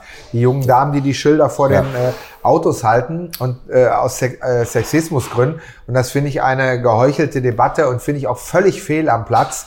Und da muss mir jetzt auch keiner mit politischer Korrektheit kommen und so. Absolut. Äh, ähm, das, das, das, ist das, vor ist, allem das der ist Gehorsam totalitäres Denken. Ja. Denn die Mädchen, die da gestanden haben, die haben es super gerne gemacht. Es war auch kein Sexismus, weil die zum großen Teil hatten die ja auch die Klamotten des Sponsors an. Das heißt, Heineken hat viele Rennen gemacht. Da hatten die lange Heineken-Kleider in grün an. Äh, äh, Singapore Airlines. In Singapur hatten die die Stewardessen Uniform von Singapore Airlines an. Die sind lang bis zum Knöchel. Dann war Emirates ist oft Hauptsponsor, ist eine Fluglinie. Die hatten die Kleidung der Stewardessen an. Die sind äh, arabische Fluglinie. Die sind alles andere als kurz. Also so ein schlechtes Argument habe ich selten gehört. Und entstanden ist das Ganze halt, weil der oberste Boss von Liberty Media, dessen Frau, war zu Gast beim amerikanischen Grand Prix und die fand das wohl nicht so toll, dass da, die hat aber glaube ich auch nur die Dallas äh, äh, Cowboys Cheerleader gesehen, die übrigens heute noch dann dabei sind. Und ihr war das eben zu viel. Naja, daraufhin so hat kann's man dann gehen. die Grid Girls ver verboten. Aber, aber ich verstehe nicht, warum zum Beispiel ein Lance Stroll oder wo der Vater doch eh alles durchbezahlt und man, man weiß doch, oder hältst du ihn für besonders talentiert? Ähm, der ist gut, aber nicht sehr So, gut, der Punkt. Lance Stroll. Also er kann da vielleicht ein bisschen mitfahren, aber ist natürlich nicht der das Beste. ist natürlich so ein Führt das eingekaufter Feld nicht Fahrer. an. Der ist eingekauft. Also da fährt der Nico Hülkenberg besser und der ist draußen. So, so kann man es genau, vielleicht das mal das. sagen. Das ist und schade. Die könnten doch zumindest mal geile Boxenaktionen machen, aber wie du schon sagst, die kommen gar nicht mehr rein. Ne? Ja, aber die überlegen sich halt auch erstmal, wo nehmen wir das Geld für? Äh, Und wenn, der hat genug Sorgen im Team und der muss alles ins Team stecken, ins Auto. Da sind sie nicht schnell genug. Und ähm, denen ist vielleicht die Awareness gar nicht mehr so wichtig in gewissen Fällen, so wichtig, sondern nur, dass, dass man das Team irgendwie am Leben hält. Und ja, ge gewisse, gewisse Dinge äh, ähm, aus meiner Sicht falsch entschieden sind, nicht mehr da, aber äh, lassen sich dann auch nicht mehr äh, zurückdrehen. Und diese Geschichte mit, mit, das hat ja bei den Leuten immer gezogen. Heiße Motoren, heiße Mädels. Selbst ich war jetzt auf der Messe Essen Motorschau, da sieht man auch keine Mädels mehr, der sich, die sich in einem großen Champagnerglas räkeln. Das war früher mit D und W und so weiter. Das war gang und gäbe. Macht man nicht mehr, weil es nicht mehr zeitgemäß ist, weil es eine du? unsichtbare, nein, es Also wird so ich- gesagt, es gibt eine unsichtbare, jetzt begebe ich mich Vorsicht auf ein politisches Gebiet, deswegen mehr sage ich da auch nicht zu. Es gibt, so wie bei uns im Moment in Deutschland, eine unsichtbare moralisch-ethische Mehrheit, die glaubt, alles besser zu wissen und äh, glaubt, entscheiden zu können, wie die Welt zu funktionieren hat. Und das setzt sich in allen Bereichen komischerweise durch. Und ganz geheuchelt ändern sich dann gewisse Dinge und hinter vorgehaltener Hand sagen alle, aber wirklich alle oder 90 Prozent, boah, ist das eigentlich ein Scheiß und ach, finden wir das blöd, ach, wo sind denn die Grid Girls? Äh, das ist doch eine völlige Fehlentscheidung, warum machen wir das nicht mehr? Ja, aber ihr könnt doch das da mal fordern, so, ja, nee, kann man ja heutzutage nicht mehr Ja, machen. das ist doch verrückt. Das ich kommt ja übrigens auch wieder. ganz viele Frauen. Also das ich weiß nicht, ob das für Natürlich. oder gegen mein, mein, mein, mein weiblichen Die Umgang Frauen spricht, haben's alle super gerne Die sagen gemacht. auch, eigentlich finden Ja. wir dieses Mann-Frau-Thema, klar, die wollen alle gleichberechtigte Jobs haben, finde ich auch okay, ja, aber es aber gibt nun mal Rollenklischees. es gibt Rollenklischees und auch Frauen finden Männer das haben ja nun mal Bartwuchs und Frauen lustig. nicht, außer Conchita Wurst. Es ist nun mal so. Das kann man nicht ändern. Ja, ich verstehe das auch nicht so richtig. Aber jetzt nochmal zurück zur Motorshow Essen, vielleicht ganz kurz. Ähm, da war ich auch und bin da rübergelaufen und habe gedacht, ach guck an, das ist noch ein ganz sympathischer Anachronismus. Ich war nun aber auch das erste Mal bei der bei der Motorshow Essen. Ist noch ein bisschen anarchisch. Ein, ein anarchischer Anachronismus. äh, Da gab es noch auf dem Sonax-Stand Mädels, die das Auto gewaschen haben. Und vor jedem Auto standen eigentlich sehr leicht bekleidete Damen vor jedem getunten Auto und habe gedacht, guck an, hier ist das noch so. Aber jetzt sagst du, das ist nicht mehr so. Also scheinbar Nein, es ist nicht mehr so ne? extrem. Es gab Okay, damals ja. richtige Striptease-Shows, sagen Ja, mal so. okay, Die sind klar, nicht ne, mehr das- da. Ähm, aber auch da sage ich, da gehören ja auch immer welche zu, die es gerne machen. Und solange das so ist, mein Gott, hört doch auf, Leute, alles zu reglementieren, alles zu verbieten. Und wir reden doch immer davon, äh, äh, wir haben doch so viele Tolerante bei uns, die, die, die, die sagen, wir müssen toleranter werden. Warum hört die Toleranz denn dann bei dem Gebiet auf, wenn selbst Frauen sagen, ich wäre aber gerne weiter Gridgirls? Warum hört die Toleranz lustig. da auf? Ja, genau. Oder auch auf das Messehostessen. Die freuen sich auf diesen Job. Die machen das super gerne. Die stehen da sehr gerne. Fühlen sich auch geschmeichelt, wenn die Männer sich mit ihnen fotografieren lassen. Finden das toll. Äh, Dann, dann hört doch auf, da intolerant zu sein, zu sagen, nein, das geht nicht mehr. Wir wollen hier mindestens, dass da so viele Männer wie Frauen stehen und am besten äh, auch die dritte Toilette sofort einführen, die ich als sinnlos empfinde, weil entweder setze ich mich oder stelle mich. Da, da, da, finde ich doch was. Ich finde doch da meinen Weg. Also komische Zeit, in der wir leben. Ja. Ähm, wir müssen noch zwei Sachen. Also einmal noch, du bist doch sicherlich auch mit vielen Formel 1 Fahrern schon im Auto gefahren, oder? Mitgefahren. Mhm. Habe so ziemlich alles gefahren, was man machen kann. Formel 1, Doppelsitzer mit David Coulthard äh, im, auf dem, rund um die Reeperbahn in Hamburg. War sehr schön, auch über Kopfsteinpflaster, war herrlich. Ich bin natürlich auch DTM-Auto mitgefahren, Formel 1 selber gefahren, Formel 3 selber gefahren. bist Formel 1 Formel selber gefahren? BMW selber gefahren, ja. Bist du, bist du, hast du eigentlich diese Ambition, BAR. diese Auto? Das hieß Formel 1 für jedermann. Bin das damals auf dem Laufsitzring. Ich wollte es einfach mal gemacht haben, um es zu vergleichen oder vergleichen zu können und sonst eigentlich überall mitgefahren, wo man mitgefahren sein kann. Und äh, Gab es für dich mal die Überlegung, dass du selber Rennen fährst oder sowas? Nee, Oder? das wollte ich gerade sagen. Ich komme ja aus der ganz anderen Ecke und ähm, ich war nie als Kind an der Nordschleife, war auch kein Möchtegern-Rennfahrer. Und ich glaube, dass mir das in meinem Job sogar zugutekommt.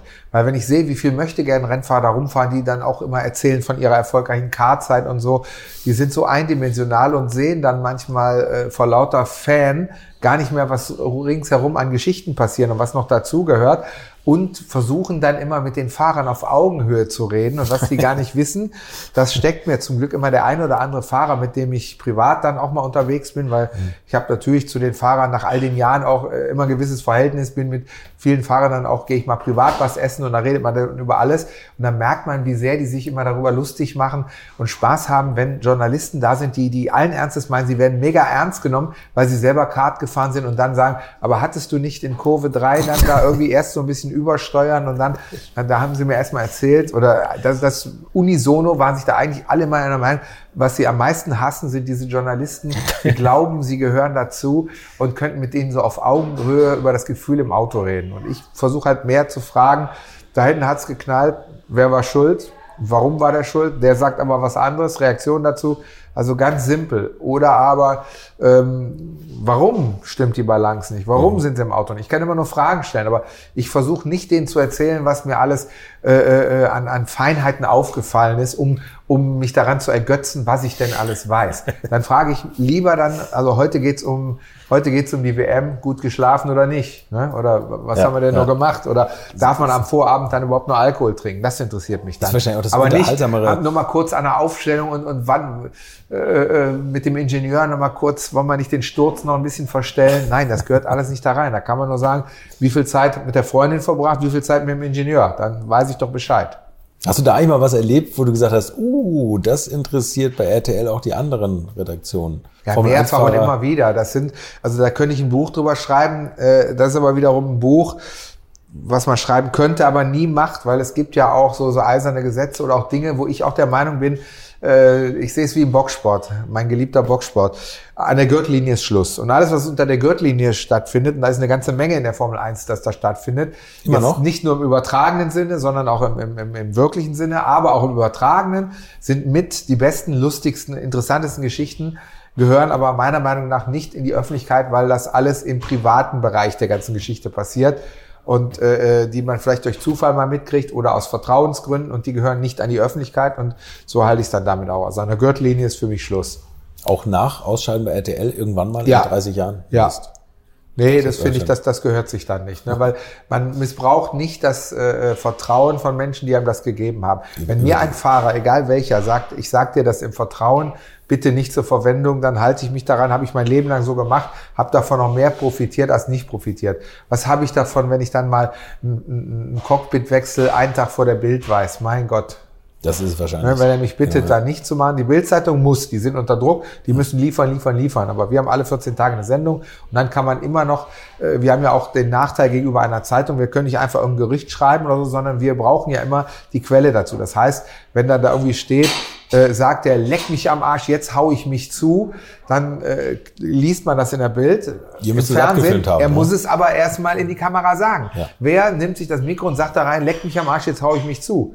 Vielleicht der Hülki mal, aber das ist doch der Einzige. Und das ist eben schwierig. Und deswegen ist Fernsehen ein anderes Medium und deswegen gehe ich da auch anders mit um. Über Neuigkeiten, man kann ja drüber reden und sagen, ich habe den Eindruck, das könnte passieren, aber äh, man, man, man lupft die, die Leute dann nicht irgendwo rein, sondern das kann dann auch mal ins Auge gehen. So wie ein sogenannter Journalist, der sich ganz, Boulevardjournalist, der sich sehr eng an Heinz-Harald Frenzen wähnte und die wollten ihn mal testen.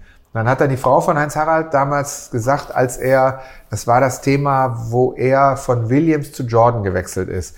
Und ähm, da hat er demjenigen Journalisten, vielmehr die Frau gesagt, gesagt, ja, habt euch jetzt entschieden und so. Und sagt, ja, pass auf, nur für deine Ohren, nicht zum Schreiben, bitte, bitte, aber wir gehen nach Amerika, Heinz geht in die Indica-Serie. Sagt er, alles klar und stand am nächsten Tag in das Sportbild. So. Das ist dann dumm. Da hat der Kollege sich blamiert und war dann noch selber sauer. Der hat gar nicht begriffen, dass er da was falsch gemacht hat. Die wollten ihn ja nur testen. Also ich hätte es zum Beispiel nicht geschrieben, nicht gesagt und sonst was, hätten wir abgewartet. Und wenn er dann aber plötzlich gekommen wäre, ja, jetzt wechseln wir zu Jordan, dann hab ich gesagt, warum hast du mich eigentlich belogen? Was soll die Scheiße? Machst du das? Ich habe es ja keinem erzählt. Wenn die sagen, ja, wir wollten nicht mal testen, dann habe ich gesagt, okay, das war's. Scheiße, dumm ja. gelaufen. Ja, dumm Muss gelaufen. man auch mal verlieren können. Ne? Ja, genau. Du, ähm, Bernie Ecclestone haben wir jetzt eben schon gesagt, dass der wahrscheinlich fehlen wird, der Formel 1, oder dass der visionäre schon, ja. Ideen hatte. Wer für mich gefühlt auffehlt, ist Niki Lauda. Niki Lauda fehlt auch sehr. Ist immer noch komisch für mich, ganz ehrlich, wenn ich bei Mercedes reinkomme und der Niki sitzt halt nicht da. Oder dass er irgendwo in der Ecke lehnt mit Dr. Marco und die sich irgendwas erzählen. Das fehlt. Dazu hat er zu eng mit uns zusammengearbeitet. Gott hab ihn selig. Aber man muss auch sagen, er hat sein Leben gelebt, genossen, jede Minute. Der wusste jederzeit, was los ist. Und ich glaube, der wusste auch, wann es zu Ende geht. Wahrscheinlich, ne? Deswegen Ich weiß noch meine letzte. SMS, ich weiß nicht, ob ich die noch aufgehoben habe, als ich ihm auch noch geschrieben habe, Niki drückt dir weiter die Daumen und hat er noch zurückgeschrieben, danke Niki, weiß ich noch, aber das war das letzte, was dann auch noch mal war und irgendwann war es dann vorbei. Tragisch. Ja. Was fährst du privat an Autos? Interessierst du dich für alte Autos? Bist du Ähm, interessiere mich dafür, aber habe zu wenig Ahnung, deswegen kann ich da in dem Bereich nicht mithalten. Ich äh, äh, jetzt im Winter habe ich ihn abgemeldet, aber normal fahre ich einen Ferrari Portofino im Moment. Hallöchen. Ja, der ist sehr, sehr schön und, und weil es halt äh, offen und geschlossen geht und es ist auch fahrbar, waren wir im Sommer sogar mit auf Sylt. Das heißt, kann man auch länger drin sitzen. Wunderschönes Auto. Ich, äh, für mich geht's eben auch um den ästhetischen Gesichtspunkt und nicht darum, irgendwie äh, besonders schnell zu sein. Und äh, ich, ich, ich mache auch nachts hier keine illegalen Rennen und so. Also ich bin, wie gesagt, kein möchtegern Rennfahrer, sondern mir geht's so wie mit meinen Klamotten, also mir geht's da so ein bisschen um Ästhetik. Das muss mir äußerlich gefallen. Natürlich ist es auch schön, wenn da ein bisschen Bums dahinter ist, aber ich brauche das nicht ausfahren oder so. Okay, so, jetzt meine letzte Frage, die Frage, die ich jedem stelle. Mal angenommen, das Erdöl wird ausgehen, was ja zum Glück noch weiter ferner liegt und immer wird nicht theoretischer wird, aber jeder kriegt sein letztes 50 Liter Fass Sprit auf den Hof gerollt. In welchem Auto und auf welcher Strecke verfährst du es? Oh, das ist schwierig, weil ich nicht weiß. Ich glaube, das ist mal weit in der Zukunft. Ich weiß nicht, in, äh, wann, wann wird das sein. Aus heutiger Sicht. Ja, aus heutiger Sicht. Ja, da muss man ja auch sehen, welches Auto ist überhaupt verfügbar. Ver- Was kann ich haben? Wenn ich mir alles aussuchen kann, alles aussuchen. alles aussuchen, dann würde ich es aus heutiger Sicht, dann würde ich sagen, dann nehme ich das mal für einen LaFerrari. La Ferrari auf welcher Strecke? Nordschleife La, oder, oder La Ferrari, nein, da, warte, da frage ich mich tot. La, La Ferrari würde ich dann, ähm, jetzt muss ich gut überlegen, wo würde ich den gerne fahren? La Ferrari, wo habe ich am meisten Spaß? Wo würde das Sinn machen? Das ist, muss es eine Rennstrecke sein? Nein, wo du Kann gerne irgendwo fährst. sein. Dann würde ich mit dem La Ferrari gerne äh, nach Sylt in Urlaub fahren. Kai. komme ich mit 50 Litern nicht weit. Ich weiß. Ich würde es versuchen. Kai, vielen Dank. Das war eine, ein ganz auch. kurzweiliges Gespräch und ich habe mich tierisch gefreut, dass ja. du dir Zeit genommen hast. Alles Gute für ich die kommende, alles Gute für die kommende Formel 1 Saison. Ja. Ein bisschen viele Rennen, oder? Wie viel, was wäre das Optimum ja, 22. für dich? Optimum wäre 16. 16. Meine Meinung. Und mindestens ein deutsches Rennen dabei, oder? Und ein Deutschland Grand Prix dabei unbedingt. Das wäre Pflicht. Also ja. vielleicht hört ja der Richtige zu. Ja. Wir übersetzen es mal ins Englische. Ja, super. Kai, mach's gut. Danke. So, das war Kai Ebel und Fotos, Videos und weitere Infos findet ihr wie immer auch auf den Alte Schule Kanälen auf YouTube, Facebook und Instagram. Und wenn ihr keine Folge verpassen wollt, dann abonniert doch einfach diesen Kanal in eurem Podcast Player. Nächste Woche habe ich mal wieder einen echten Racer zu Gast, dessen Herz vor allem für manuell zu bedienende Autos alter Schule schlägt und das, wo er in seiner Sendung Fast Lab schon mal so circa jeden Supersportwagen, der rauskommt, am und über dem Limit bewegen durfte. Freut euch auf den unglaublich sympathischen Christian Menzel. Bis nächsten Donnerstag und haltet eure Kiste auf der Straße. Infos, Bilder und alles Wissenswerte unter der Internetadresse www.alte-schule-podcast.de. Alte Schule ist ein Podcast aus den WakeWord Studios.